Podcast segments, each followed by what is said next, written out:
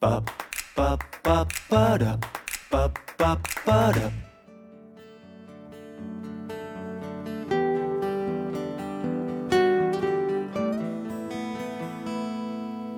三月的烟雨飘摇的南方，你坐在你空空的米店，你一手拿着苹果，一手拿着命运，寻找你。大家好，这里是无用主义，我是查理。我是小英，我是 Q 总，算一算，已经有两个月没有录音了啊！你竟然还有，你竟然还知道呀？到底是谁的原因呢？大家都出来解释解释。嗯，所以 Q 总这两个月发生了什么事情？啊、这两个月我搬家了，还开了个店，我还是跨城搬家那一种，跨城开店。其实只花了两个月，已经不是很久啊。厉害了！能，不要说说你从哪里搬到了哪里？从滨海搬到南山，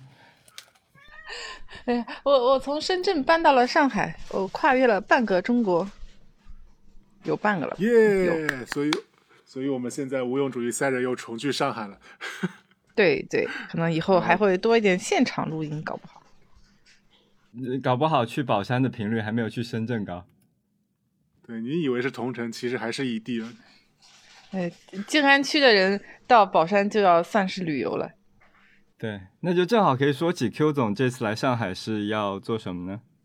哎，开店，在在这个经济的寒冬开一个线下店。对，如果是我们的老听众的话，应该知道 Q 总之前是开了一个线上店的，在淘宝上开了一家叫做一杠商店的淘宝店，但是现在 Q 总要往线下去发展了。对，就是线上线下双开花。因为现在大大家可能印象里面第一反应就是疫情之后对于实体经济应该是会有很大的冲击，怎么会在这个时间点想到从线上回到线下来开店呢？就是之前就是一直想开店，但是原来很热的时候，那个价格对于我们来说太高了嘛。然后现在正好疫情冲击，就可以抄底啊。嗯，虽然不知道有没有抄到底，有可能抄在了什么山腰上，但是确实，呃，价格比原来要优惠一些。多抓鱼在二零年年初开始找店面的时候，也遇到 Q 总刚刚说的那个机遇吧，就很多店倒掉，然后很多商场是需要一些新的店去填满之前那些倒闭的店的，所以都会给出很优惠的租金。对呀、就多抓鱼那个呃地方，就是现在租租金被带的涨上来了。之前多抓鱼的价格非常好，然后我们就觉得哦，是不是也可以在那个很黄金的位置也开一个？结果现在再问的话，就完完全不行，那个价格就很高很高。对，所以今天的主题呢，就是聊一下开店，因为 Q 总正好在几个星期之前把他线下店给开张了。然后呢，我这边因为之前在多抓鱼也接触过一些开店的事情，也可以顺便一起聊一聊。对，因为其实大家也感受到，从疫情之后，整体的经济其实都不太好。然后再再加上最近很多人大家都在讨论要躺平、要裸辞，那其实很多时候开店会成为很多人对于未来生活的一种可能的向往嘛。所以说也是希望通过这一期节目，咱们看看能不能通过咱们两位主播开店的经验，给大家排排雷。也许开店没有你想的那么美好，但是也许开店也没有你想的那么难。小英，你想过开店吗？没有，你想，我是一个特别讨厌和人交流的人，可能开店对我来说最大的精神压力就是我每天要和那些顾客假那个职业假笑。哦，对我也是有有点社恐的人嘛，但是我发现开店以后，呃，能把自己很喜欢的东西卖给卖给顾客，然后能面对面的看到他的反应，其实嗯挺治愈的，就是嗯嗯你的社恐会消失。嗯对我我也有这一点体会，因为之前在多抓鱼的时候开过一次快闪店嘛，那个那一次的开业基本上是我负责的，所以呃很多什么收银流程也是我在我在管，然后我发现我在收银的过程中就很喜欢和客那个顾客聊天，就是想要了解他们为什么来这家店，然后他对这家店有什么呃感觉好的地方，感觉不好的地方，然后怎么样去改进，这样就是虽然我是一个社恐，但是我其实在这个过程中还挺开心的。我就觉得可能你就是我最讨厌的收银员。Take my money and shut up。顾客都还蛮喜欢我的哦。啊就是对所以说我就所以说我就是那种不逛，我本身自己也是不喜欢逛线下店的人嘛。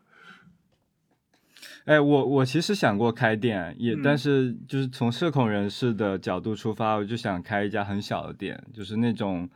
呃熟客的店嘛。嗯，深夜食堂吗？对，类似那样，因为我很喜欢吃福建的一种牛肉羹，然后呃，上海一直都没有，我在想是不是可以在上海开一家那样的小店，然后就是去接一些熟客啊，然后大家关系很好，就聊聊天这样，那个是我开店的一个小梦想吧。然后那个餐馆里面的官方语言是闽南语是吧？恭下你，这背景音乐一定都要是这种的。嗯，呃，对，我个人要是不为做生意，只要为兴趣爱好的话，我可能就是酒馆吧，那种也是小的，就是卖你的牛肉羹，然后顺便旁边一个柜台搭着卖下酒，我在里面看那个酒的柜台。好的，那我在旁边开个店卖茴香豆吧。就很像村上春树之前开他的那个酒吧，他就是其实他也是一个很不想喜欢和人家说话的人，但是他开那家店就是为了听他的爵士乐嘛，嗯，可以在酒吧放他自己喜欢的爵士乐。我觉得可能每个人开店很多都是因为自己的私心吧，但是 Q 总这一次开店主要还是他呃主要主要还是从业务方面开始着想，对吧？但我对就我就觉得刚才我们聊的那一 part 其实是大多数人对开店非常美好的向往。包括我之前听过很多朋友说，比如说开酒馆、开小餐馆，尤其是像查理所说的这种开小小的和熟人的小餐馆，什么开咖啡店、开花店，对不对？咱们咱们其实都是在幻想，在这个非常美好的环境里面，和一群非常那个善解人意的、非常有品位的顾客进行愉悦的精神的交流的。但其实，如果从我身边实际开店朋友的体验下来，嗯，都是倒闭之后才开始和你聊天是吧？对，远远不是那么美好，远不是那么美好。对，那所以说，其实那肯定我后面也正好可以从 Q 总的想法再聊一下，就实际在开店中，他究竟真实的开店的体验会是什么样子的呢？嗯，对，所以说我们可能下面会进入到下面下面一趴。那 Q 总，你当你刚开始有了开店线下开店这个想法，是起于一个什么样的缘由呢？啊，就是感觉我们在我们之前主要是做电商这一块儿，然后就在淘宝上嗯开店嘛，嗯，感觉我们的东西，嗯，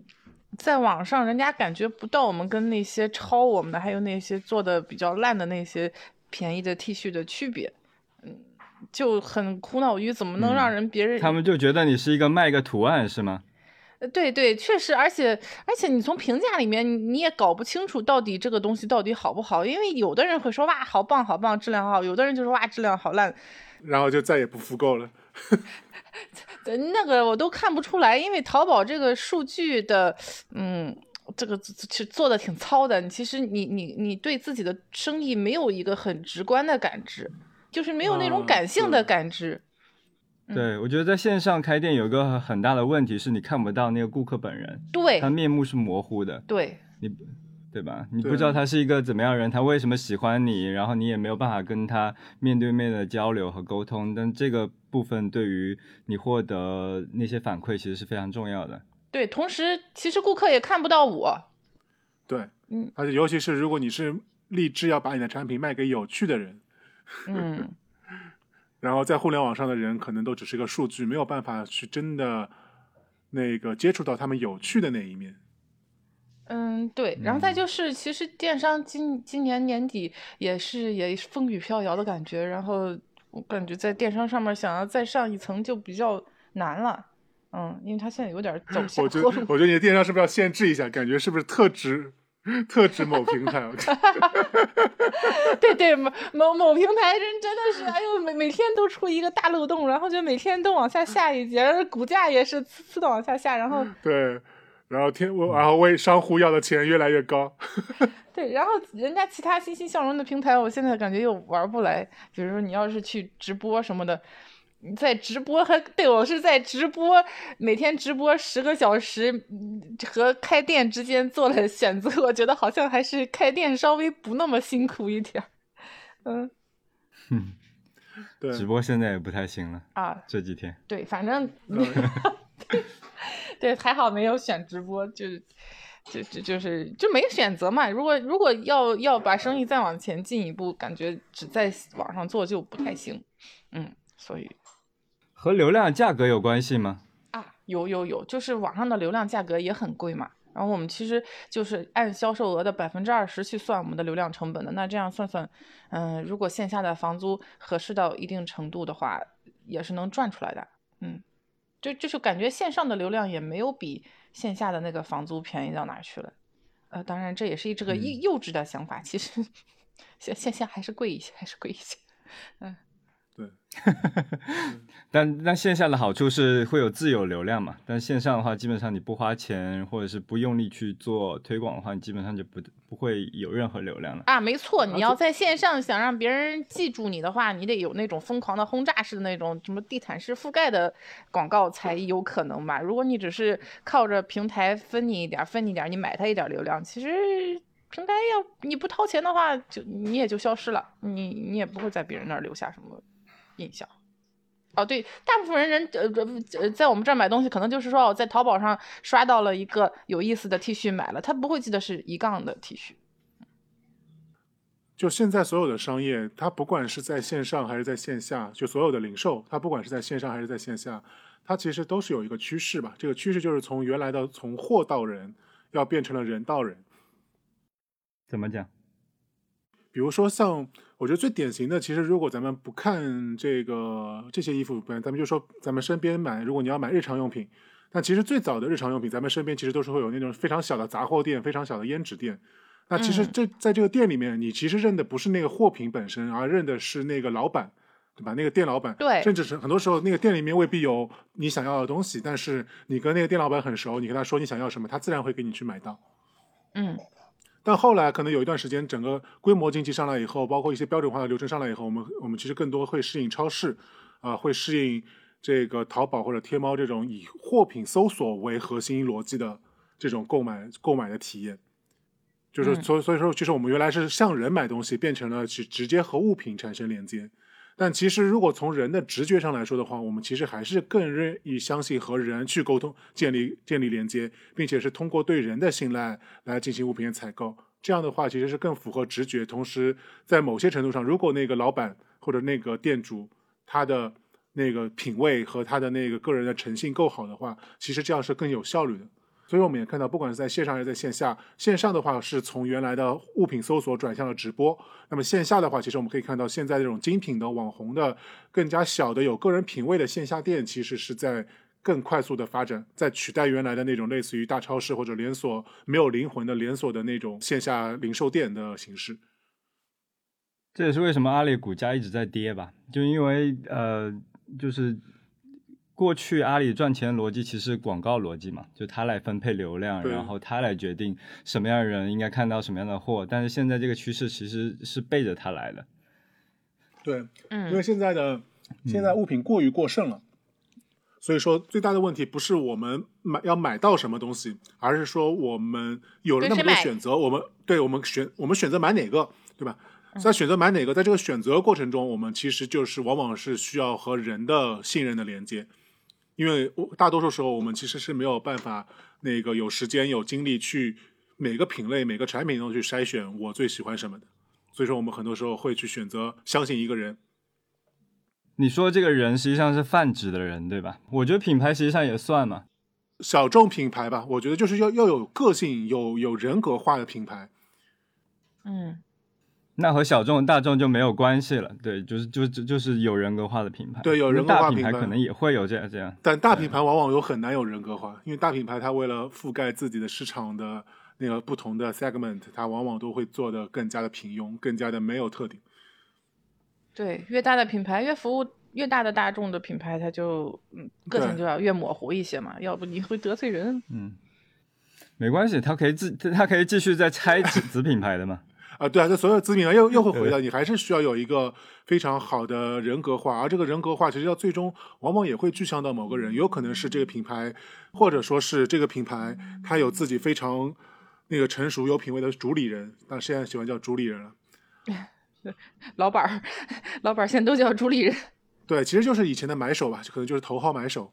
嗯。所以，所以我就是开了店才感觉到为什么直播能那么火，就是从谁那儿买就是很重要。我以前觉得说看直播就是浪费时间，嗯，就为了抢那点优惠。他他其实不是，他能直接在直播里面看到是谁卖给他的，然后这个人好像还有这种对话的感觉，这个这个是很很重要的。嗯，我有个朋友说，他现在每天晚上都觉得很孤单，非常想念薇娅，觉得家里少了一个人。佳琪不能满足他吗？嗯，家里少了个女，不同的老板会有不同的特色吧？对对，不同的风格。好，那我们说回来嘛，说回 Q 总的开店的事情。对，所以那这个想，就 Q 总你在线上开店的这个想法起来之后，嗯嗯，他是怎么从一个概念，从你飘在你脑中的一个概念，落到了实际的行动呢？对吧？就是你不是只是新建了一个文件夹，你真的是在这个文件夹里面列了一张计划表。哎，这个问题很有深度，就就是就就那就在想说，一开始说哦，我们可能应该有一个线下店，然后说那线下店应该做什么？你跟线上是不一样的。那想了说，我们可以在现场制作这个东西，这个体验还是蛮好的。然后可以开一个小的展览，让这些画能直接看到啊，产品能直接看到，也是挺好的。那大概的功能就定了啊，还想了更多花里胡哨的，但是因为没有钱就没有做。比如说有什么电子试衣屏，就是你直接。人站在那儿穿一个白 T 恤，然后上面印花可以不停的换啊什么的，但它开发起来很贵啊。就功能反正想好了之后呢，啊，就开始想哦，到底能落在一个什么样的地方？就开始去看那些店面，了解一下价格。嗯，然后在深圳都问到了一些完全无法接受的价格，然后要么要么就是价格贼贵，呃，你根本就进不去；要么就是呃，问问人家商场对我们这种文创有没有什么扶持啦之类的。人家商场说啊，我们啊，我们现在主要要走呃往奢奢侈那一端走了，所以我们现在不招这种新创品牌，类似这哦哦哦。所以说，文创首先得去个有文化的地方，是吧？哎呦，有个朋友说的好呀，就是说为什么要招文创呀？就那个地方租不出去才招文创嘛。就是我说，哦哦，对，有道理。嗯，所以就就就就啊，对，就一直是一个缥缈的想法。然后结果有一天我在微博上面收到一个私信。嗯，然后那个号平时也不太发内容的，看着就是一个普通的号。他发私信说，啊，你你，我们想找一下你们的商务负责人什么的。我以为是发小广告，然后骗子吧？对对，以为要帮你加粉什么那种。我说，哦，我说我就是。对，然后就他又过了一阵儿，对方就不联系了。没想到微博运营的就是老板。对，没想到这个这么草台班子，就一个人在到处补那个洞，然后对，然后他后来就又发了说他是哪里哪里，就是上海这个宝山日月光的招商什么，嗯，然后问有没有开线下店的计划，我就想啊，这么这么这么草率的吗？这么简单的吗？他就就是我以为招商会有很很正式的一个什么什么东西的，嗯。对，然后就赶紧查了一下宝山日月光，因为我原来在上海玩，来上海玩知道日月光是一个餐饮的很厉害的一个商场嘛，嗯，然后查了一下信息，说哦，真有一个，呃，日月光要开在宝山，但是这个地方是一个烂尾楼，烂了十年了，然后怎么样怎么样的，查了很多信息。对，我还以为你要先查一下宝山在哪里，宝山是上海吗？哎，作为一个杨是八宝山吧？作为一个曾经的杨浦居民，就就也没什么好好瞧不上宝山的，因为大家都在一个纬度上嘛。呃，对，所以所以就查了一下哦，这个地方是大概一个什么信息，然后就很兴奋，然后就把周围的居民区什么情况都查了一下，整个做了一个八卦的调查，感觉还还还可以，这也不是还可以，还挺好的，至少人家瞧得上我们嘛。然后就就聊双向奔赴了。哎，对对，然后就跑到上海来看了一下，嗯，然后觉得价格啊、位置啊什么的各方面都不错，然后就就嗯，慢慢的就啊，真的就提上日程来，真的要做这个事情。刚刚 Q 总你说当时开店的想法是有想要在店里面实际现场去制作那个衣服吗？嗯，就这些功能，那是有做一些测试吗？有，因为之前。嗯，多抓鱼其实也在开店前也也会做各种各样的测试嘛，比如说在不同的商场或者是有潜力开店的地方去开快闪店，然后看一下那个地方的人流，然后包括说通过快闪店或者慢闪店来测试整个的业务流程或者收银流程。那你刚刚说的那个东西，后来有做一些测试的事情吗？还是就直接我我以为我要这么做，然后就直接就开了，就这么这么走下去了？呃，你这么一问，我觉得我们确实好像草率了，感觉 还测试，感觉 感觉多抓鱼这个很很直接梭哈，对对，这一把梭，我跟你讲。你不是说在宠物展测试的产品在线下也卖得掉吗？那其实那也只是因为人家有邀请，其实不是我们有意的要主动的要去测试，也是因为人家那个宠物展有那种卖不出去的展位，然后 正好是说需要宠物周边商来填空，然后我们就去现场摆摊儿卖了一下，但是没有现场制作呀，只有一些成品的 T 恤，我只那个那个算是测试了一下那个 T 恤在呃宠物人群，就是非插画人群里面能不能卖卖出去，嗯。嗯，结果还是能卖出去的。就测试了那么一下。总的来说，还是有一个有一个认知是说，呃，你们的商品在线下能够卖得出去。对对对对，那个还挺也挺重要的，确实就是摆了那么一次摊儿，然后感受了一下人们对这个产品的反馈。对，所以那那个也是增强了要开线下店的决心的一个举动。嗯嗯，那多抓鱼是怎么测试的？对，我们看一下那个不专业的选手。多抓鱼其实开过好多店嘛，第一个店是在北京，就在办公室旁边的一个书店，然后之后才来上海的安福路开店。但是在上海安福路开店之前呢，也开过两次测试，一个是在我们在上海的办公室里面开的一个慢闪店，大概开了三四个月吧，然后就是卖服装。然后在安福路店正式开业之前呢，在那个场地里面也开过一个叫施工中书店的快闪店，就开过很多店。然后北京的那个书店实际上是一个非常大规模的测试，因为那就是那个是我们的第一家店嘛，所以当时选了很多很多的店址，最后还是想说开在办公室的隔壁，就是隔壁的一幢楼，也也那个规模也差不多，然后一个三层的小楼就开在那边。那好处是什么呢？就是因为就在隔壁，所以工程师去调试什么的都很方便。因为当时我们没有开过线下店，所以收银系统啊，然后呃扫码查价这些东西都是没有的，所以就是重新开发。然后在整个运行的过程中，开业的过程中，也可能会出现很多的问题。那出现问题没什么关系，因为那个是预期之内的。那有问题，那工程师或者是运营或者是呃产品就直接可以到现场去看。然后去优化那个呃优化的产品质量，或是优化真正的体验，就在这样的一个磨合的过程中，大概磨合了一年，然后这整个线下店的整套体系才磨合的比较成熟，所以那个是一个非常大规模的测试。然后后来就会有一点信心了嘛，因为已经开过一家店，然后就想在上海开一家更大的店，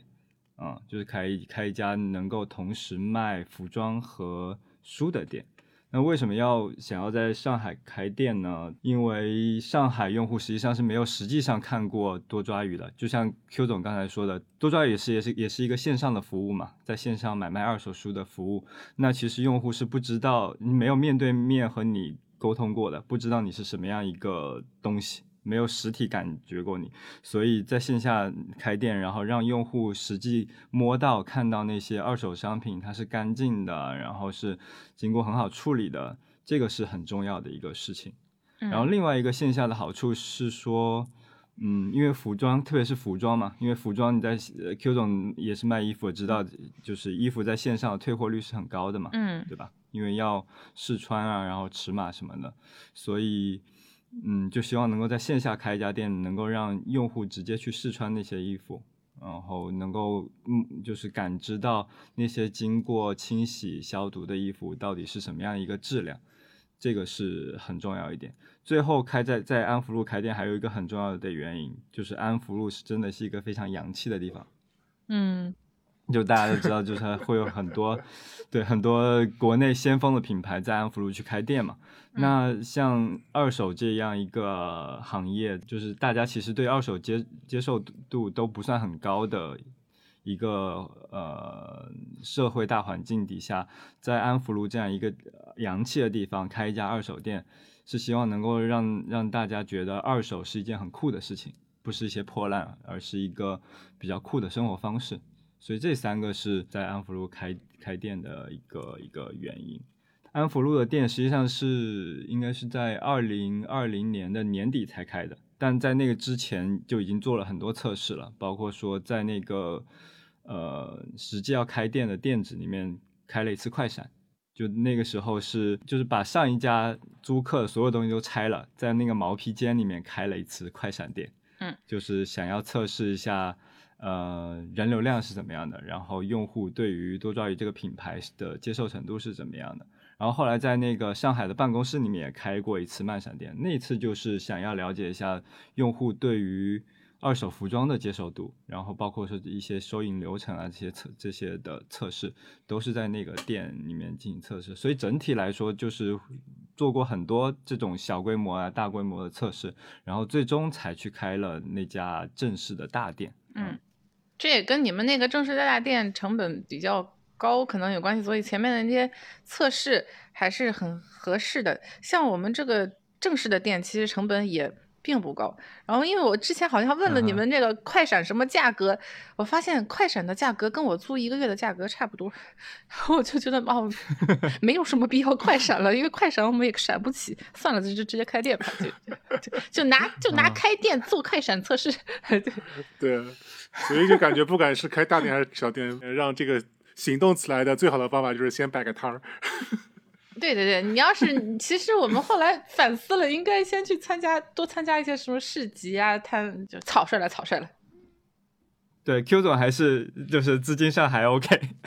然后包括宝山日月光的那个提供的租金也挺优惠，但是可能大部分的店的租金都。还挺高的，就是通常你要租店，基本上也是一年起租吧。虽然你要至少要投入一年的的租金，然后可能还有很高的装修成本，所以还是一个挺大投入的事情。就基本上还是需要，还是希望能够测试或者是多去调研一下这背后的一些，呃，就比如说人流量到底是怎么样，然后用户对于你你品牌的接受度怎么样，这些都能够提前测试以后再开店，可能是一个更心里更有底的事情。对对。不像我们开开个牛肉羹店，可能就直接呃开就开了。包括说，可能很多人开店是因为自己家里有家产，啊，那那种就随便测吧。楼下楼下有个店铺，那是吧？楼下就有一个自己闲置的店铺，那就开起来了。那这种可能就是想开就开了，也不需要做什么更多的前期调研。嗯嗯。所以接下来就感觉摆摊儿就是开店的第一步。哎，对对，应该先去练摊儿。所以现实体经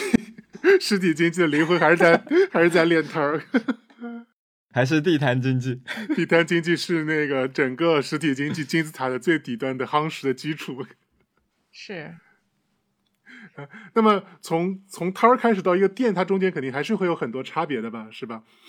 所以说，我不知道，比如说 Q 总，在你已经做好准备去宝山日月刚开店的时候，你以为的开店可能是个什么样的的流程，需要做些什么事情，和你后面实际开店中遇到的事情差别大吗？嗯，老实说，差差别不是很大，只是钱花的规模，嗯，跟想象中有有一定的出入。就是我就觉得我这么抠门，我怎么着能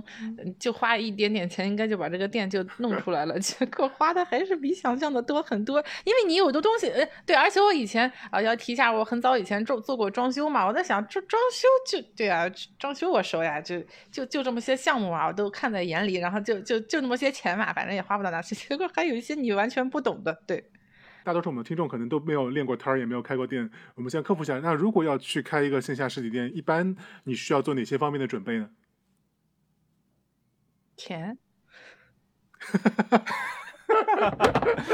真的没有没有其他，就是你所有的开店的流程可以说一说啊，那就是去呃先看看店面，店面如果那个店面你是你自己选的吗？还是就是呃商场说我们就这个，你要啊要么就要，也不要就算了。不好意思忘了，对对，商场当时给了我们。给给了我们，就说那一层就剩两个位置，我们可以选了。然后我我们就很很还搞得好很严谨的，在那两个位置中间比较了半天啊，说哎一个离哪边近一点，哪个旁边的邻居都是什么东西，然后就分析了一大堆，还找人家那种呃在商场做烧让他朋友帮我们分析，说啊他就分析了一大堆，结果最后呢，最后人家。另外一个要不起吗？哎，对，哎，人人家最后把另外一个，就是我们更想选的那一个，报了一个要要不起的价格，然后就就最后只剩下这一个选择，其实也没得选。我说这之前做那些调查干什么？对对，嗯，你还是有的选的呀，你就是我就不开了嘛。但是你觉得那个也可以接受是吧？对，也可以接受。然后就是，其实我就说，商场商场的招商要给我们这种弱势品牌哪个位置，它。他其实已经都定好了，其实也没什么好纠纠结的，就人家给你什么就拿什么就好了。嗯，那那你你们这方面有什么故事吗？就是运气非常好。对，在安福路开的那家店的店面就是非常运气非常好，因为一直在找找各种商场，然后。嗯，实际上可能找了三个月还是半年，那都快和一家商场签约了，就商场的三楼还是四楼签约，但大家都感觉哪里有一点点不太对，但是他也是那个时候最好选择了，都要签约，但是中介突然有一天跑过来说，就跟我们老板说嘛，说。这边有一个安福路上有一个非常好的店面要空出来了，我已经帮你拦住了房东，你赶紧过来，我们可能就要签了。然后就是如果你我那个中介说我知道你肯定能看上那家店，嗯，然后我们老板就过去看了一眼，看了一眼就就签了，就当场就签了，就交了定金什么的，然后就定下来在安福路开店。然后我就觉得这个安福路再再这么搞下去，就会变成淮海路二号。我跟你讲，就是因为房租太贵，然后一些嗯有意思的店都开不下去，最后就变成一些大品牌在那里打广告。没事嘛，反正上海的小马路很多，再换一条就好。对对，就是要就是要多出去兜兜，然后看看哪里是下一个安福路。我觉得安福路就让这些牛逼的网红品牌撑住就好了。而且我觉得现在就是手电开在淮海路上都有那种我我要开始圈钱了的那种，我来了哟。嗯，我是和市政府有合作的哟。这是这这这是呃呃，他就是先来打一个大广告，然后要搞招商的那种感觉。嗯。哦，这开店之前最重要的准备就是要开始多逛街啊！之前感觉不上街都不知道街面上什么情况。那所以所以说开店之前除了这个找房子之外，那你们怎么能够判断一个房租它是不是合理，或者这个地段的房子是不是合适开店呢？呃，主要是要逛一下吧，就是我觉得要到不同的街区、不同的实体店去看，去感受一下那个场、那个氛围。这个很难用语言描述，如果有视频就好了。就是就是你看到门口走过的是五十五六十岁的大妈，还是 十几二十岁的妙龄少女，是吧？啊，对对，说起来说的好像很科学，其实主要是自己的主观感受，就是我想不想在这儿逛，我会不会来，大概是这样。嗯，对，但这个真的还挺奇妙的，因为你想，上海那市中心就原来的租界区，其实是有那么多的小马路，它你要说房子都是历史建筑。然后你要说整体的街区的氛围其实都差不太多，但是最终火最后火的其实就是那几条路。嗯，你不得不说这中间可能是会有一些玄学的东西。那可能是这种开店还是会有一些马太效应吧，就是聚集的效应。对，要是街区的话呢，你就是要观察你街区周围都是什么店，这个街区氛围怎么样，就很有可能像小英说的那样，呃，一街之隔其实差的很大。那商场的话，就主要，嗯，已经开业的商场你可以去逛嘛，还蛮蛮简单的。但是没有开业的商场，你要看这个它的策划，就是这个店它主力店，它要这个商场它主要要招哪些东西，比如说是餐饮为主呀，还是什么零零售为主、娱乐为主，它的主题是什么？像这个宝山入月光，当时给我们那个策划看的是它的主力店叫朗玩，就是一个嗯保龄球加游戏机的综合体、综合的娱乐中心啊。然后其他的也有好多的各种娱乐的设施比较多，滑冰呀，啊什么射击啊，什么的卡丁车，嗯，就是我就感觉哦，这个它它跟原来的那些商场不太一样，它主要需要人来体验来玩儿，那我觉得还是有前途的。如果他还是说就是餐饮的话，餐饮也都知道了，虽然很多人流，但是他不会去买东西，嗯，那如果要零售的话，那那更死得快了，就所以我觉得这个日月光还可以，他们脑子还蛮清醒的，就我就很倾向于选他们。我听下来感觉 Q 总就是被那个非常便宜的租金给吸引，主要是租金，租金是呃钱是最重要的，就成本是最最最最重要的，其他的都是一些蛋糕上的奶油和草莓。其他的都能我自己说服自己，只有钱我没有办法通过 通过说服来解决。呃，对，只要钱到位了，其他的我可以自己找补，哎，我可以帮你把这个概念圆好，哎。哦，但是其实我们的钱也没有那么好了，就是我就觉得哦，我的租金不贵，然后嗯，到处问朋友也是觉得哦，租金挺好的。但是后来我了解到，我们这一层还有只抽成不不不花租金，我我我的那个 高兴的感觉就熄灭了一半。嗯，但是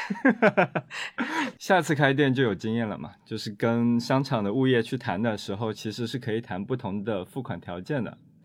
对吧？就是要么是交租金，要么是一点点租金加抽成，要么是完全抽成，就看你的那个谈判能力了。对，看你品牌自身的实力啊，要不也没什么好谈判的。人家都不知道你店开成什么鸟样，然后怎么可能给你便宜而且刚才 Q 总说的一个很对嘛，就是选址这件事情，然后包括和呃商场或者是物业方去谈判的时候。你到底是一个什么东西？他对你的了解程度有多少，是一个非常是非常重要的。嗯，多少爷刚到上海时候，去找上海的商场或者是物业去聊的时候，就很难，人家也不知道你是啥，然后这二手的对于他们的印象也就是一个卖破烂、收破烂的。对你线上到线下就是很难受的，就是你无法跟他描述你要在这个线下场地要干什么，对他们有什么用。嗯。对，所以作为一个初创的品牌或者是一个新的品牌，想要去找到很好的商业是比较难的。但是等多抓鱼在上海开了一段时间，就是呃开了快闪，然后呃就特别是开了快闪店之后，然后包括说我们自己办公室也开了。之后，在小红书啊、点评上都有更多露出之后，人家就知道你要干什么了。嗯，那可能慢慢的就会有一些人找上门来问你要不要去他们那边开店，然后这种情况就会好谈很多。对，嗯。然后整个开店过程中，接下来就是设计了。选址虽然是最重要的，就是装修。你选好纸可能有一半成功，然后接下来就是要做设计，然后软硬件装修，然后才试营业、开业这样一整套过程。所以不知道那个 Q 总那边设计是怎么搞的？自己搞，装修包工，从设计师到包工头。我熟，Q 总说，对，设计师到半个监理，倒没有到包工头，包工头还是一个专业的行行业。对，就是设计，因为原来做过装修就知道，其实大部分这种呃小装修公司的设计师就只是出图嘛，他不会帮你去构思的。特别你是一个你自己都说不清楚自己要，又不是说家装那样，就是客厅、卧室，这都功能是很确定的。你自己先要把功能确定下来的这种东西，你要是去跟嗯这些。嗯，因为那小装修公司根本就不给人家设计费的，就是给一点提成而已。嗯，就就你去跟这种设计师去谈呢，其实人家也没有义务要帮你把这个事儿做得这么好，你就只能靠自己去想想清楚。嗯，肯定有好的装修公司，好的设计师。嗯，但是那个价格我们一开始就问过了，就呃对对不起，我我们的钱实在是对不起人家，就所以就只能靠自己。嗯，对。嗯，那那如果是嗯有一点有一点设计思路的朋友呢，就是就自己搞设计就行，然后让装修公司的设计师辅助你，把你不合理的一些幻想给帮你去掉。嗯，如果是钱比较趁手的呢，当然还是建议找专业的设计师，因为这种工装电装，它是就算你干过很久的家装设计师，你都不一定了解。对，就是好的设计师或者是设计工作室，还是能够帮你。避免很多坑的吧，特别是可能还能帮你节省不少成本，因为有很多设计方案想着很美，但实际上真的要做出来是要花很多很多钱的。对对对，就有有人有不合理的幻想，还有无法实现的一些功能，其实需要专业的人去帮你呃控制的。嗯，对，就是要让你冷静一下。哇，嗯这个 idea 真的非常好，但是造价要五万，你确定？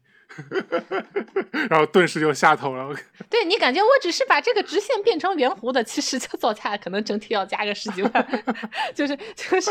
就是我我只是在 PS 里面调了一下吧，怎么样呢？就是然后就照着这张照片来，然后其实人家照片的背景那个墙那个砖不知道要多少钱，就就经常有这种事情。你要放弃幻想，对，当当时一个做工装的朋友去看多抓鱼的店嘛，他就因为他很懂，他就说，嗯你们这个真的花了很多很多的钱，因为有比如说水磨石是需要很多工的，对，然后包括说进门的那个门洞，Q Q 总刚刚说从直线变成曲线，我就是想到你们那个店，就是那个门洞是一个曲线的，然后又要贴马赛克，就那个贴马赛克的钱从从从直线变成曲线就不知道要高多少，那个人工费要高很多很多。就这种这种小地方，都是没有经验的人是不会知道，的。其实多抓鱼那个店，感觉上是很温和的，而且还有点点朴实朴素的感觉，因为它复古嘛。然后其实很贵，我就觉得啊，这个钱花的还是，就就就就我看是蛮值的，因为它的感觉真的很好。但但是，呃，就是怕一些不舒服。但大家还好，也都很识货，就是那个舒服的那个感受，大家都感受到了，就是能看网上的反馈，这个钱就花的蛮有品味。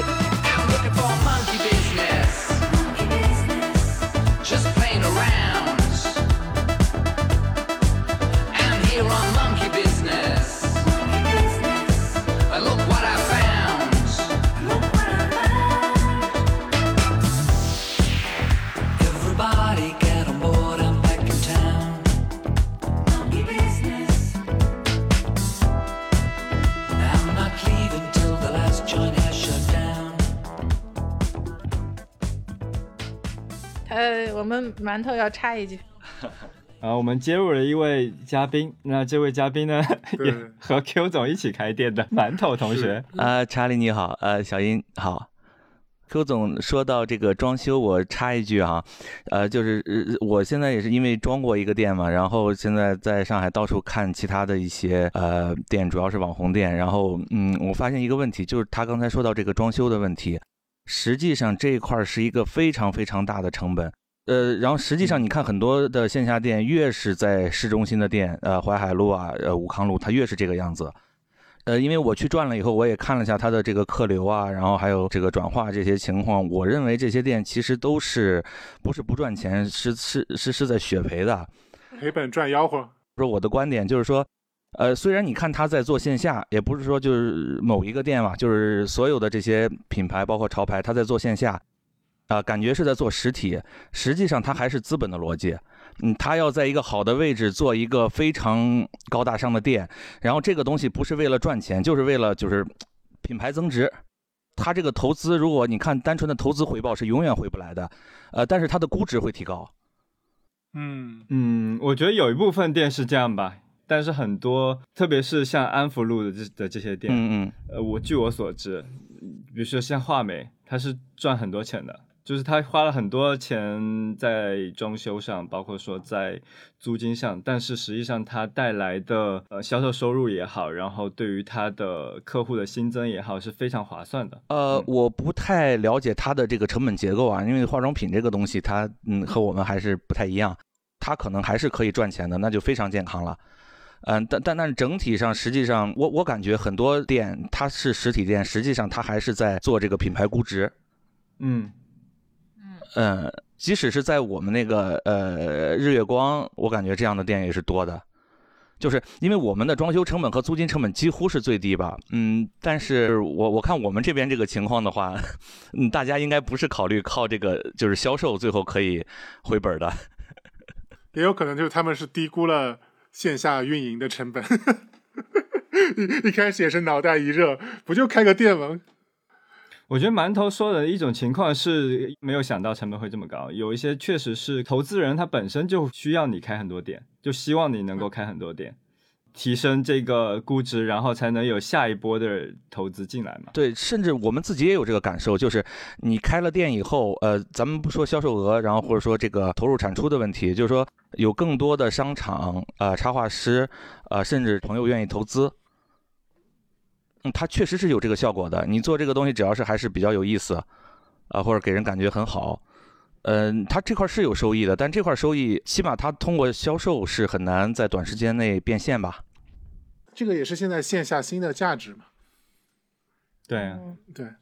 开店本身并不完全考虑靠销售线下的销售来赚回所有的投入，这个是一个常态吧，对吧？一一杠商店在线下店开开业也是一样的这样的考量嘛。是是是，也考虑这个品牌的增值这一部分。对啊，否则以上海这个房价就不应该有任何线下实体店除 除了房屋中介公司。嗯，对，我觉得这个没办法，我觉得这个就是现在现在的这个一线城市的房价的前提下，线下实体店必须得面临的一个问题，就是你如果仅仅靠线下的实体店内的收入，它其实肯定是追不上这个房租的。所以反过来，它其实是对所有在一线城市开线下店的运营者提出了一个新的要求：你如何能够在其他地方把这部分的房租和钱、运营的成本给收回来？我我我觉得也不是啦，就是那传统的一些比一些商业，比如说像服装啊什么这些，它就靠自己的销售，因为因为客单价会比较高，就在商场里面开，它也是能够赚回钱的。但是线下店对于一些品牌具有新的吸引力，是因为他们同时能够带来其他的效应。嗯我觉得是这样的。就是线上只做线上实现不了的啊，所以现在大家去逛线下店的时候，觉得那个衣服的价格很惊人，也也不是人家那卖衣服的就非得要要坑你，实际上他赚不赚钱还不一定呢，因为实在是这个房租确实对于服装零售来说就是就蛮高的了。嗯对，但我觉得这个的确是说了一个很挺好的点的，就是如果现在大家谁还想着在一线城市开个小店，过那种微 悠闲的生活，那其实你要想好，你有没有能力在这个店之外去变现的能力。如果没有这个能力的话，嗯那有可能就是事那个事倍功半的事情，没有没有太多必要。嗯，而且馒头刚刚还说了一个很有意思的点，就是呃，现在越来越多人开店。装修的费用实际上不是装算在装修费用里面，而是算在宣传费用里面，对，就市场营销费用里面的，因为是面向小红书和大众点评开店，对对对，要出片儿。就是你必须在装修的时候就设计好能够被打卡的东西，能够出片儿的东西对。我我其实我设计的时候我也考虑了，但最后想想，嗯嗯，我们的画挂出来就可以了，当个背景板，就就就是一个挺好的出片的东西了。你就用最低的成本给它就就实现了一点点出片的功能吧。你就是就是你不能去看小小红书去去根据小红书呃想我自己的店到底要怎么装，你对，就也不是说就是针对小红书，就可能在设计装修方案的时候，还是会考虑它的传播性，或者是能够被呃它的它的展览性这些东西，都是会考虑在其中的。这一定要考虑对的。如果只是对，就是因为现在线下店的逻辑已经不一样了。现在线下店的逻辑不是说我这边有一个地方可以放产品，你可以过来看，然后现场购买，它本身就已经不是这个逻辑了。线下店的价值也不在于它能够售卖产品，对线下店的价值就在于你能够用一种更加相对于线上来说更加低的成本的方式来创造你的流量。对，而且这个流量更更多的属于自自己吧，就是嗯，能让能让来过的人记住你的那种流量。OK，那 Q 总刚才说，就是装修的时候和自己预想的时候花的钱还不太一样。嗯，这个主要是哪些方面啊？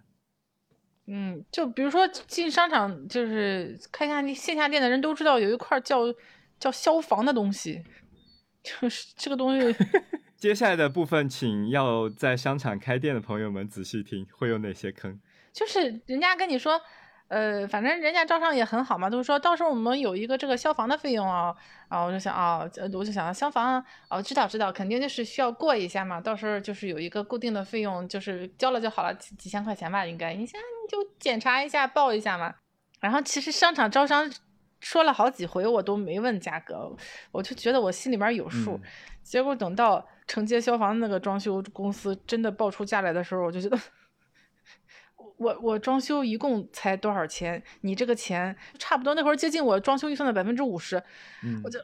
我的妈呀！我这个东西什么都不会提供给我，只是一道手续哦，只是一个就是审核通过的这么一个手续而已，我什么都没有买到，居然要花那么多钱，我就崩溃了。因为当时你还是买到一些东西的，就是像商场这种消防，可能你交了钱就就结束了，嗯就顶顶顶多会有一些小的整改什么的。嗯但可能街边店的消防，嗯你不但要花钱，有可能是很多时候你是花钱也搞不定那个消防了，你就需要走很多很多不同的路才能把消防这个东西给解决掉。所以在商场里面就只是花钱就行。啊，原来我还生在福中嗯不知福了。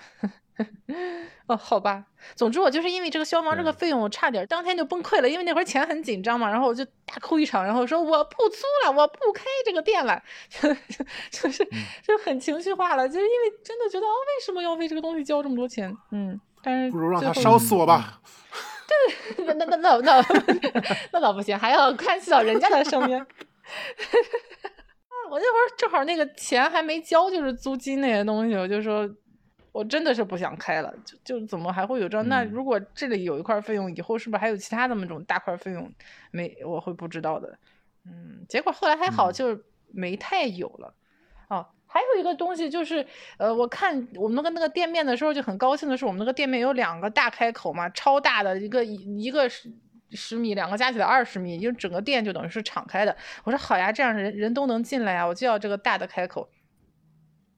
嗯，结果傻了逼了，人家不让，不是不是，呃没有不让，然后就是大开口意味着你要么自己垒墙把它给封起来，然后或者是玻璃啊什么的都挺贵的，要么就是要买那种超大的卷帘门，嗯，就总共我的店装起来不到十，也就十万块钱嘛，那两个门就要两万块钱。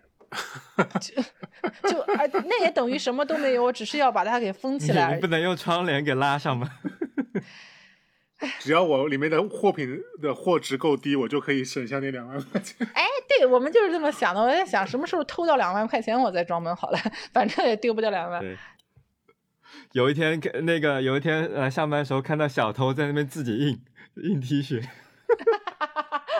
对，那麻辣烫店不是小偷自己进去下麻辣烫吃吗？吃完了走了。我觉得这样也可以的，我完全可以承受的。对，嗯，对，所以就是如果真的有要租，呃，这这是一个没太有嗯、很多人需要的建议，就是如果你看到很大的门面，不要先很兴奋，那个东西是要钱的，还不少钱。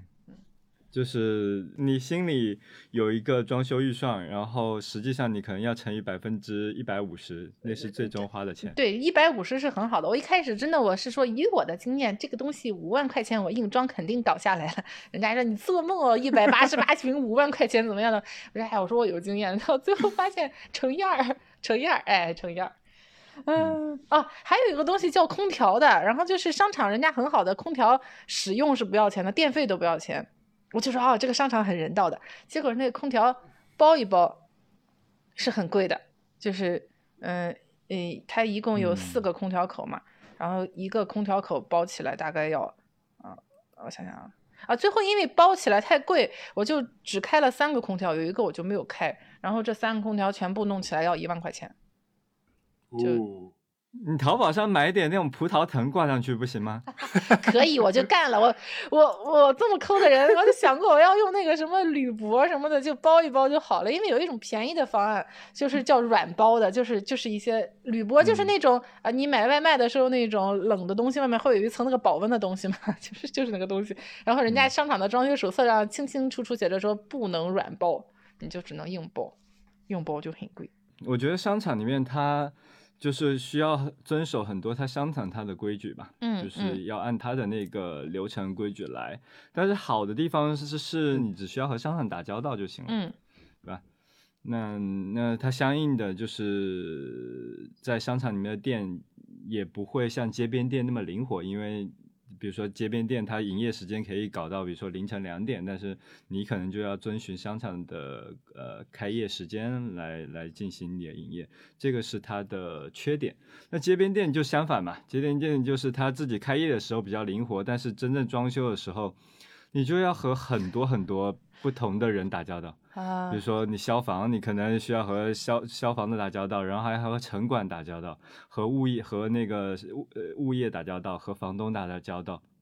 当时那个多抓鱼，他那个租的房子应该是从二房东那边租过来的吧？啊还还需要和二房东打交道。然后呢，那个租的那个房子旁边就是一个很好的小区，就是可能都是市政要员什么之类的的住的小区，所以装修的时候呢，还需要和那个小区里面的物业嗯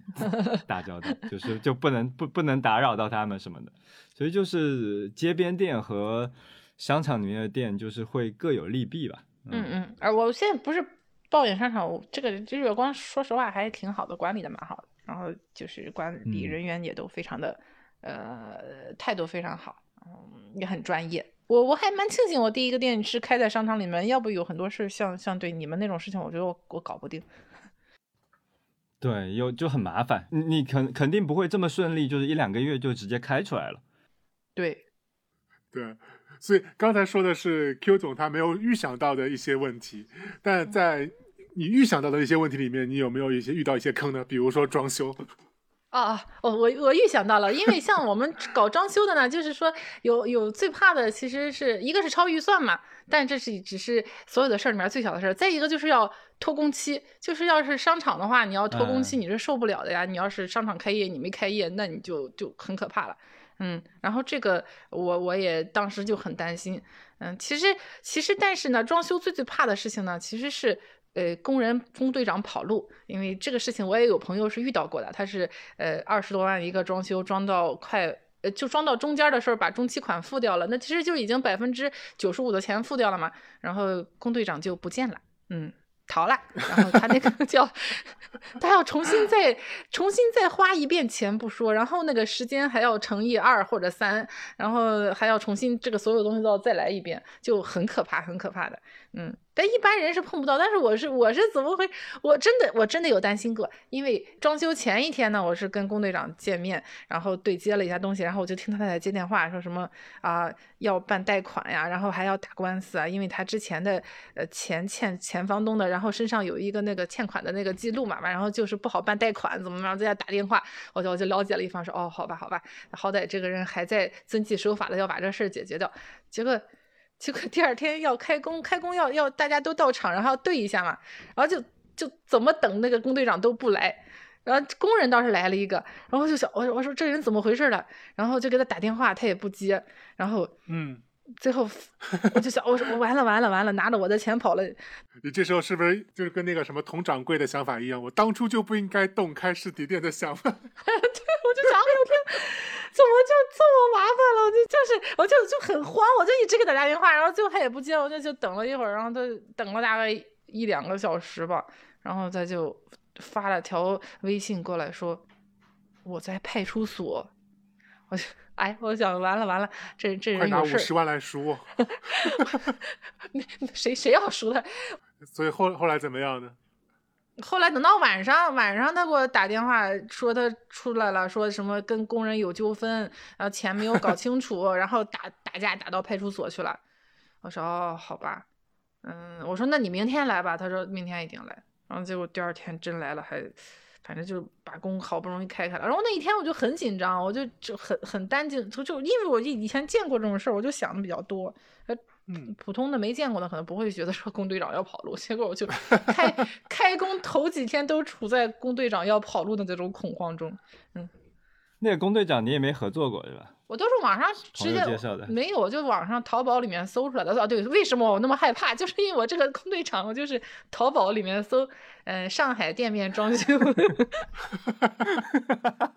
这有点太随意了吧？不是，你听我讲不是你你你查理有朋友是做店面装修的，然后我也问过人家嘛，然后那个人家那个价格其实挺合理，但是我我我没钱嘛，我就接受不了嘛，就不能找人家这种很正儿八经的。对，很正儿八经的。我就淘宝上搜了好几家，然后我还选了两家客服看起来口齿清楚的，是是正常的，然后就是让他们去给我量房，然后结果有一家量完房报完价之后，我我问他说，我说还能优惠吗？然后从此这个人再也没有理过我，就 结果就剩下这一家理我，然后还有一家是商场给我介绍的，说这个人在我们这里做了不少，你可以问问他。然后我打电话过去说，我我我的大概什么一个要求怎么着，结果他来了句，哦，你看看还能找到其他人一起装吗？一起装的话，啊、我们我可以给装，然后意思也很明显了，就其实只有这一家公司理我而已。我就知道大概是个是个什么情况了，我也没有很多要求，装起来就可以了。对，所以 Q 总整个开店的过程中，你看选址、设计、装修全都是呃只有一个人离，对，就其实不是我去选 我别无选择。我别对我几乎没有选择。如果我很勤快，或者说我很能打的话，我可以选很多家，然后就是这样来回弄嘛。但是当时我人还在深圳，我还没到上海来，我又不是那么勤快的人，所以我觉得哦，可以，就是有限的选择中就这个吧，就这个。对对，最最终结果还是不错的，还是顺利开业了啊，是是是，对，结果还是只要是能按时开业，这个结果就算是很好。对我要求也不高。那所以顺利开业之后，有遇到什么好玩的事情吗？当一个商场它要开业的时候，它会做一些什么预热？作为一个商家，你期待吗？对对，这个东西倒是挺惊讶的，就是我们说定着十八号开业嘛，其实十五号的时候里面还乱七八糟的，好多人在赶工，然后工人就出出进进，然后要很多东西搬进去，就看着像大工地。然后十七号晚上就是还有人通宵在摆场，你知道吗人人都是拖延症。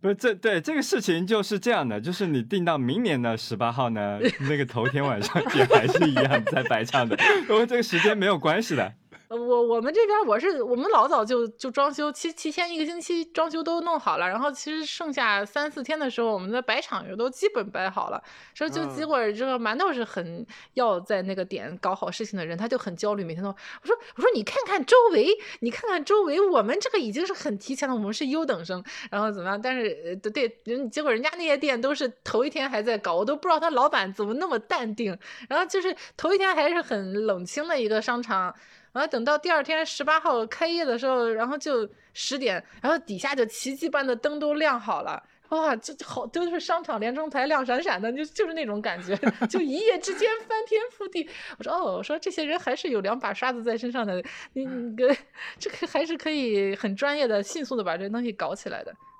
搞啥来？开业要开半年，早知道就给你们一个礼拜也能搞定。对，我就真的真的一个礼拜，真的是他们都可以搞定的啊！特别是我那个邻居啊，我那个邻居一个月开始开业之前一个月他都没有来，然后我周边周所其他店全都该装的都开始装了，也都快装好了，然后人家就是每天的工地是空的，我就每天过去看他有没有开门，因为他如果是一个工地，对我这边我觉得我影响还蛮大的，那个人气会不好，然后人家就是嗯。一个星期才才开业前一个星期才入场，啊，人家也奇迹般的就装好了。啊，然后商场也是开业那一天，奇迹般的来了好多人。就本来那个呃大场镇，大家如果以前有去过的话，就知道周围很荒凉，一个很大的呃灰秃秃的商场，还有很大的几个家居广场。那片荒凉就是在等待宝山日月光的开业。对对，可能是吧，我觉得哦，人家呃日月光也还挺专业，能把人弄来。我觉得可能所有的店主都在想，这个这个日月光感觉不靠谱，开不起来吧？我觉得他要不晚点装，看看其他如果其他人都进场了，我再装，否则的话我就提桶跑路。对对对对，就是你哎，你要是当时想要反悔，是可以反悔的吗？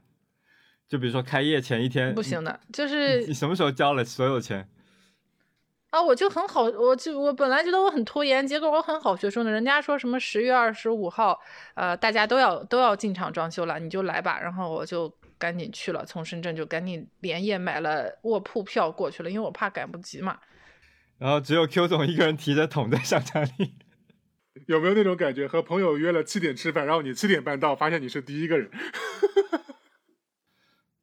嗯，开业那天我和小英也去了嘛，就是宝山日的人真的太多了，就是我超出我的想象，就是我觉得可能宝山人民就没有什么商场可逛的吧。那一天开业之后人巨多，就等了十年啊，就是这十年来断断续续，大家都有听过这个传说，等了那个东西要10年开，就就终于开开了，所以大家都要去看看热闹。老婆老婆，我们去看一下那个商场开业是不是假的？对对对，他居然开了呀，怎么怎么样？嗯。所以开业前一夜那兴奋吗？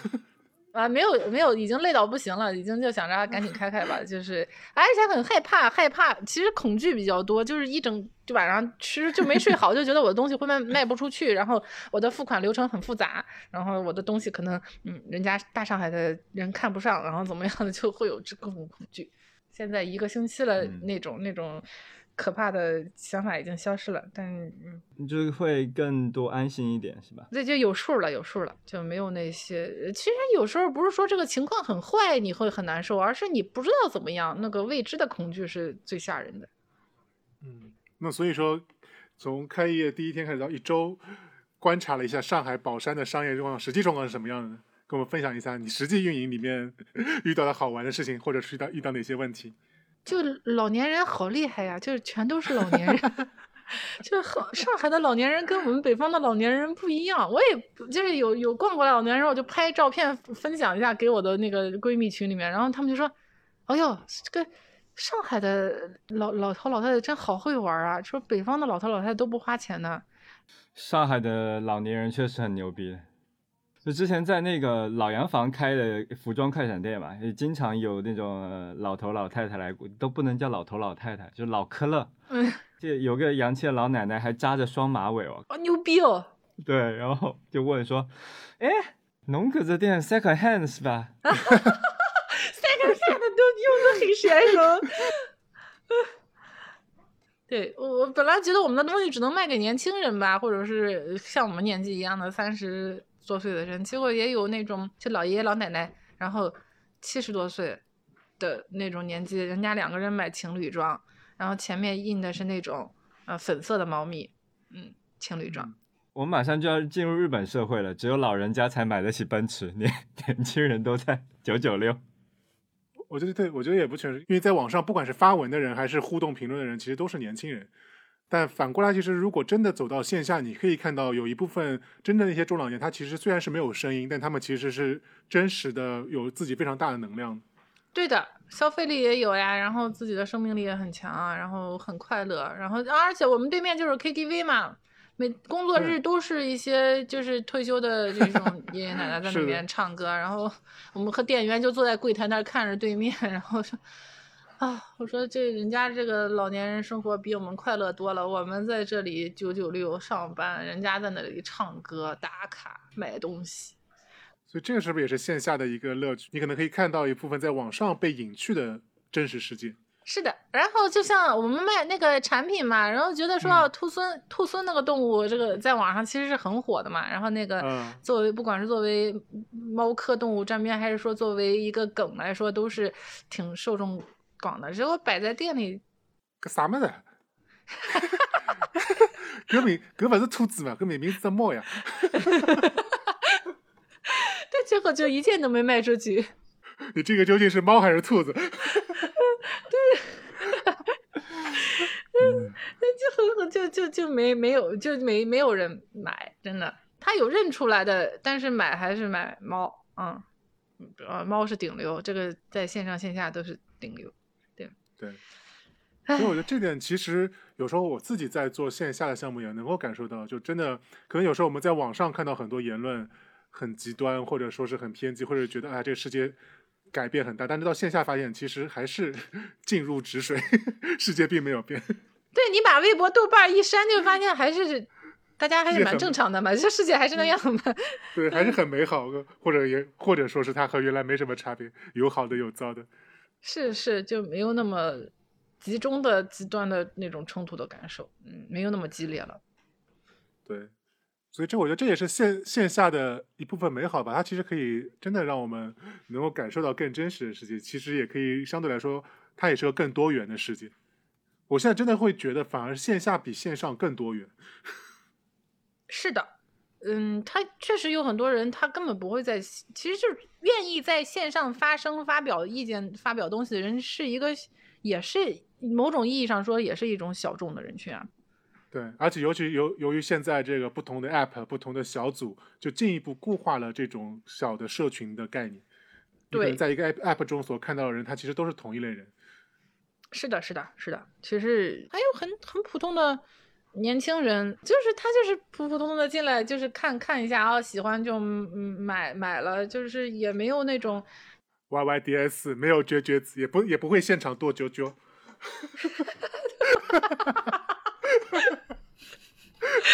对，没有没有，他就顶多说啊，好可爱呀，然后就是啊，我很喜欢你们这个东西，就这样，你给给或者就不买就逛一眼就看就走了嘛。反而是一些看着穿着洋气的年轻人进来，只会拍照，拍完照就走了，啥钱也不花。哎，对的，但但我觉得可能是我们的产品没有打到人家吧。嗯他也消费了，但他只是 消费了别的东西而已。啊，对，我们也很，我也就是愿意拍照的，我也很开心的，我都是是是拍拍随便拍。那所以观察线下观察了这么这么久，还有什么好玩的事情吗？有那种一家三口，就是爸爸妈妈带着一个小小女儿这种来逛的。我以为那个年轻的妈妈会是我们的受众，结果不是，是那个戴着眼镜的，然后也不怎么说话的那个爸爸，就不说话不说话，然后就来一件这个，然后就是也是那个粉色的猫咪，人很大，就是上面还有樱花有心什么的，要印在背后。然后是买的是 X X L 号吗？差不多啊，要 XL。然后他小女儿就说：“妈妈，为什么爸爸要穿这个粉色的猫咪呀？为什么他要穿粉色的？” 就我才穿粉色的呀，怎么样？他妈妈他妈妈就很冷静的说：“哦，不是，只有女孩子，男孩子也可以穿粉色的，我们不要分男孩子女孩子。但是爸爸，麻烦你把那个裙子给我脱下来。还好没有裙子，否则很很难控制这个场面。然后他他他这个年轻的妈妈就跟我说说啊说我老公已经成为了你们家的粉丝，说我看不懂，我不明白，我看不懂，但我大受震撼。就是这个人他跟表面上他的兴趣爱好跟他的外观看起来就是你很难去猜测的，现就是这种感觉。有可能其实是就是这个看起来很冷静的中年人，在网上是嘤嘤嘤的，也不一定啊。嗯 反正现在抖音加个滤镜都是美女主播是吧？对，这也是现实跟网络的反差。所以现在你觉得最近这一个礼拜是有没有坚定了你未来拓展线下业务的决心呢？有的，只要钱合适，肯定还是要再开的。嗯，还有包工头是吧？肯接活的包工头。嗯，和除了销售额以外，还有其他什么样的收获呢？卖的话，我觉得现在不能说不错，比较差一点。但是我们确实也不在季节上，我们只有 T 恤和卫衣嘛。现在冬天肯定不能符合预期吧，吧？符合呃，对对，基本符合预期吧，就是还能承受。嗯嗯，但是我觉得在这个销售额之外的收获还是挺多的。嗯，比如说跟你合作的插画师，他会感到高兴，他的作品有被这样展出，有被嗯好好的卖出去。也会有一些潜在的想要合作的插画师，会比原来更好聊，就是有把他们等于插画师其实是我们的很主要的一个客户嘛。然后如果能把他们服务好的话，其实挺好的。嗯，嗯，你们终于看起来像一个正规的机构了，你们有店。对我们对我们原来只有厂，现在我们有店了，有厂有店啊，这个很正规。对，就你以前只能微博私信偷偷说，哎，要不要和我们合作？现在说，哎，我们在那个店里面，就是我们在宝山有个店，你们可以在店里谈一谈的。我们在上海有一个店，我谢谢。啊，对，对，在上海有一个店，就这还挺重要的，因为我觉得现在在网上每个人都能把自己东西做的特别精致，每个人都有这个能力。嗯，你如果作为一个专业的嗯买手或者说卖家的话，你嗯只是提供网上的东西，你跟人家那些插画师，其实你甚至不如人家。嗯，那你就得给提供点差异化的价值。对，所以说其实现在线下的经验，包括装修，包括线下的服务一些体验，其实反而是稀缺的，相对于网上。对我觉我个人觉得是这样的，我不知道，我没有问过我们那些插画师，直接问过，所以我我有空我还要再做一下这个深入的聊天的。嗯，对。然后包括之前你说对于淘宝的生意也有帮助，是吧？是的，是的，确实有一些人他当时逛到了，然后他不会立刻买，他会回去看一看，然后还有更多的样子，然后他就下单买。然后那他这样下单了之后，淘宝本来就是唯销量至上嘛，如果你销量高的话，它就会再给你匹配一点流量，这个是有点是有点拉动。嗯。就当时就想着，一个是要更好的服务我们这些插画师，一个是说能返回到线上去一些，嗯，还有一个就是说希望能让嗯、投资人能看到，嗯，这个是比较随缘的，就是因为我们这个东西还没有很成型，没有到说你拿钱进来就可以马上快速的回报的那个阶段，嗯，但是会有有这种有投资意向的人会跟你愿意聊了，因为他觉得这个东西好像有点样子了，他觉得他想参与参与，可以看看，然后这个也是算是实现了的。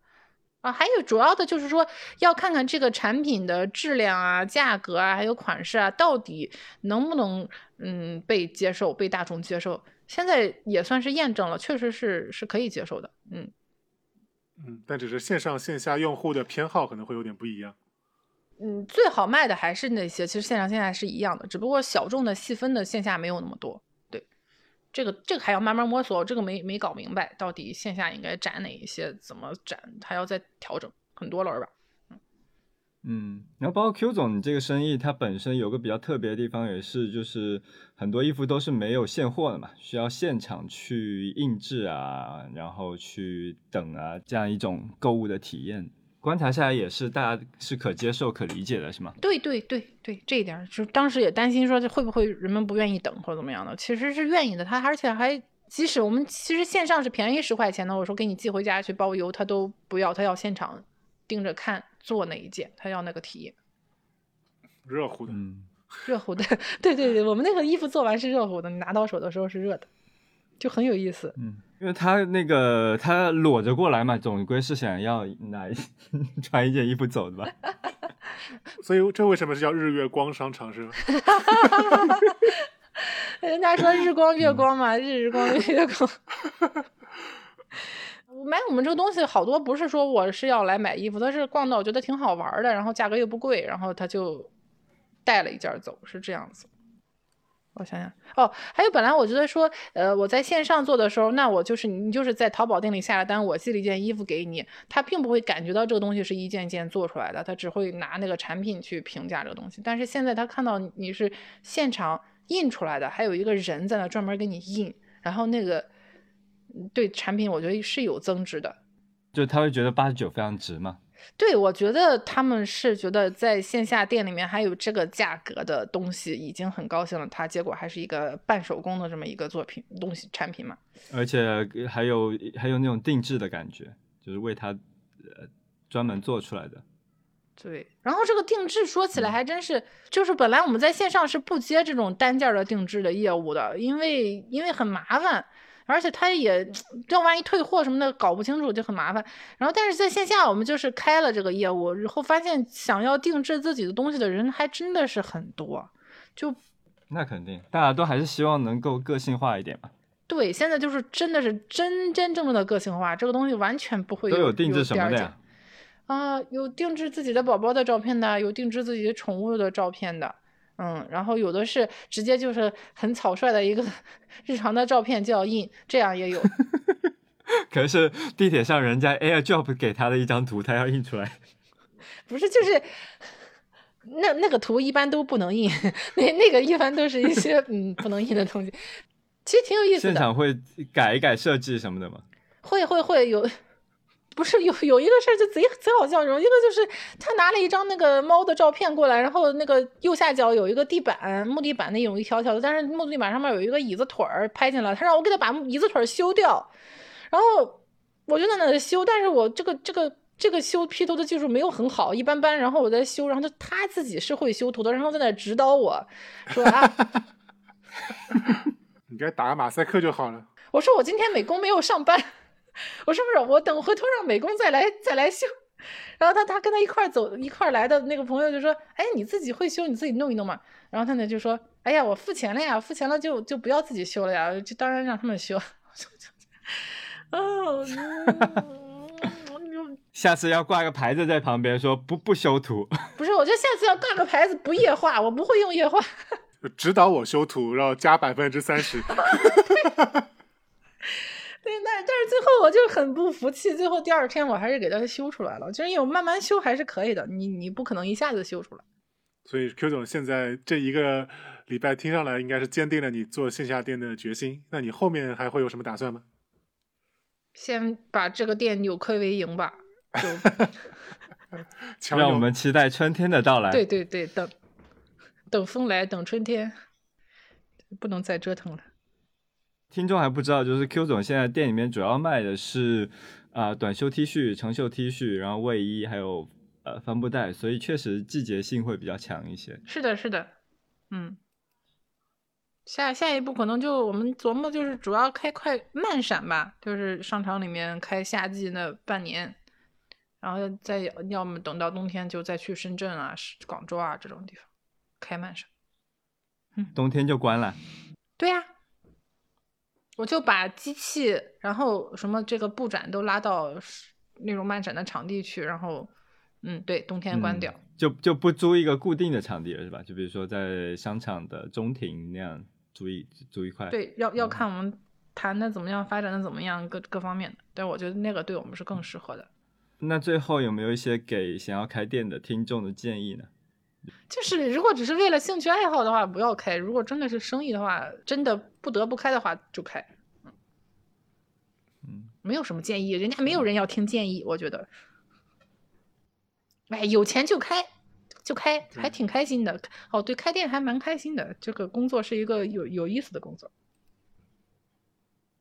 比比坐办公室爽。老实说，建议在上班的朋友们，如果想要开店，可以先去周末当一下兼职店员，感受一下，哎哎，这个是一个比较合理的建议。说不定就不想开了。嗯，人类实在太讨厌了，这样。嗯，关键看你卖的东西你喜不喜欢，找一个你喜欢的店去当嗯店员吧。对啊，到时候可以到我们一杠商店来当店员，我们会招兼职。哎哎，此处插入广告，哎，我突然想起来了。对对，就是特别欢迎什么宝山周围什么上大的同学，万一有真听见的，欢迎来做兼职哦。周末需要的。嗯，可以给我们发邮件无用主义 at gmail dot com，或者是在微博上关注一杠，给他发私信也可以。嗯嗯，好的，看来二零二二年大家也要是回归实体经济的一年。我觉得是要回归一下了。网上已经都元宇宙了呀，这太绝望了。就就还是到线下去吧，线下还是很丰富多彩的。对对，好，那我们这期节目就到这了，好，拜拜。拜拜。太多的想法往外涌，但最后只能装满垃圾桶。这个时候想出去走走，但窗外街灯昏暗，不想再动。拿好手机和钱包，